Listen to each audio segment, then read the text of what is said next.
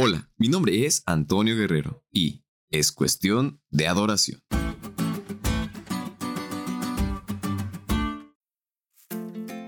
¿Qué tal amigos? ¿Cómo están? Seguimos estudiando sobre las ofrendas y de qué se trata.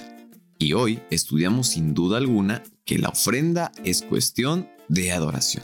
Y a pesar de que en la Biblia no encontramos un orden específico para el culto de adoración, al parecer hay al menos cuatro cosas presentes en los servicios de adoración.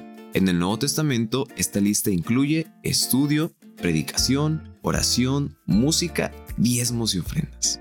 Al menos tres veces al año, los hombres y las familias de Israel debían presentarse ante el Señor en Jerusalén, y ninguno se presentará ante el Señor con las manos vacías dice Deuteronomio 16:16. En otras palabras, parte de la experiencia de adoración era devolver el diezmo y la ofrenda.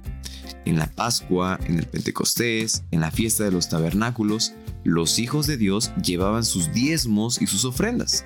Es difícil imaginar que alguien llegara a estas fiestas muy importantes y solemnes con las manos vacías.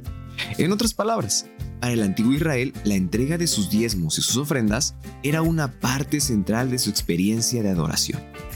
La adoración, la verdadera adoración, no es solo expresar en palabras, cánticos y oraciones nuestro agradecimiento y gratitud a Dios, sino también expresar ese agradecimiento y gratitud a Dios al llevar nuestras ofrendas a la casa de nuestro Señor.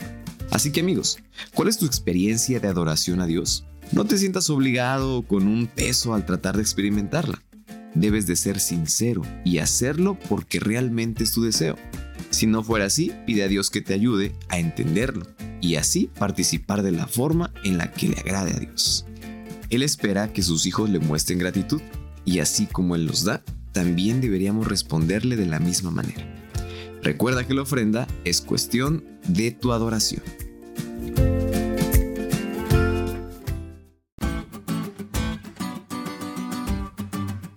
¿Te diste cuenta de lo cool que estuvo la lección?